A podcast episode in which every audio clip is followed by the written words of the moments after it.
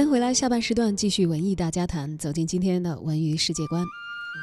近期，北京作家协会、北京十月文艺出版社、十月杂志社、十月文学院联合举办了第三届北京文学高峰论坛“改革开放四十年，北京文学的变化与发展”主题论坛活动。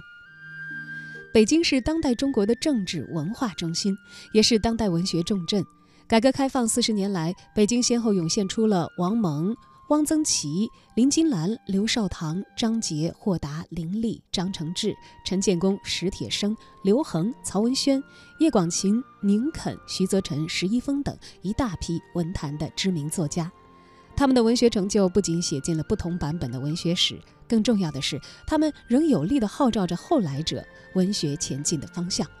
他们既是中国文学的收成力量，又是中国文学的巨大变革力量。正是因为有了这样的创作者，当下北京的文艺创作才会如此的纷繁和丰富。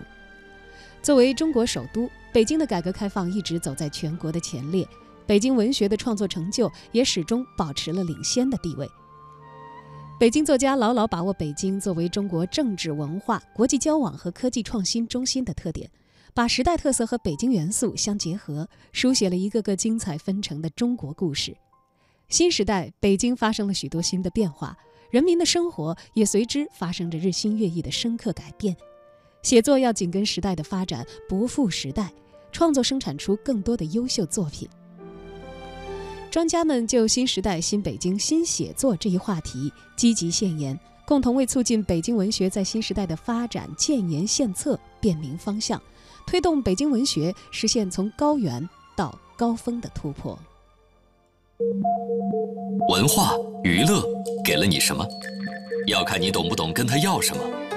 透过文娱观世界，文娱世界观。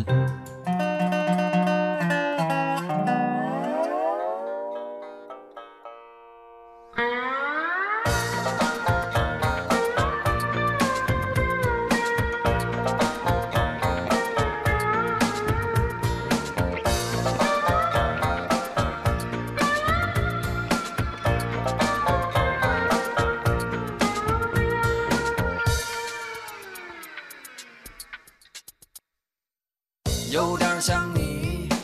有点像我，灿烂的笑容里也有脆弱，包容着你，包容着我，就像你我心中的那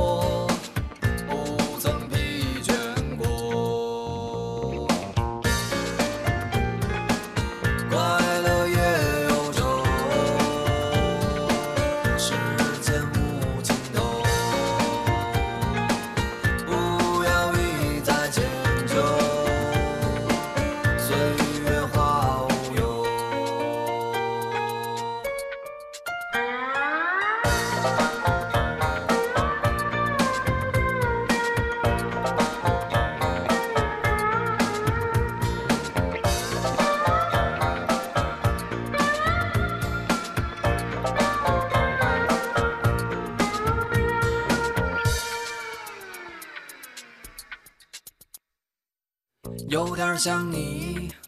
有点像我，幸福的海洋里也有漂泊，包容着你，它包容着我，流淌着你我的岁月如歌。一年一年的时光，它慢慢在流逝，不变的梦想，它依然在坚持。北京的生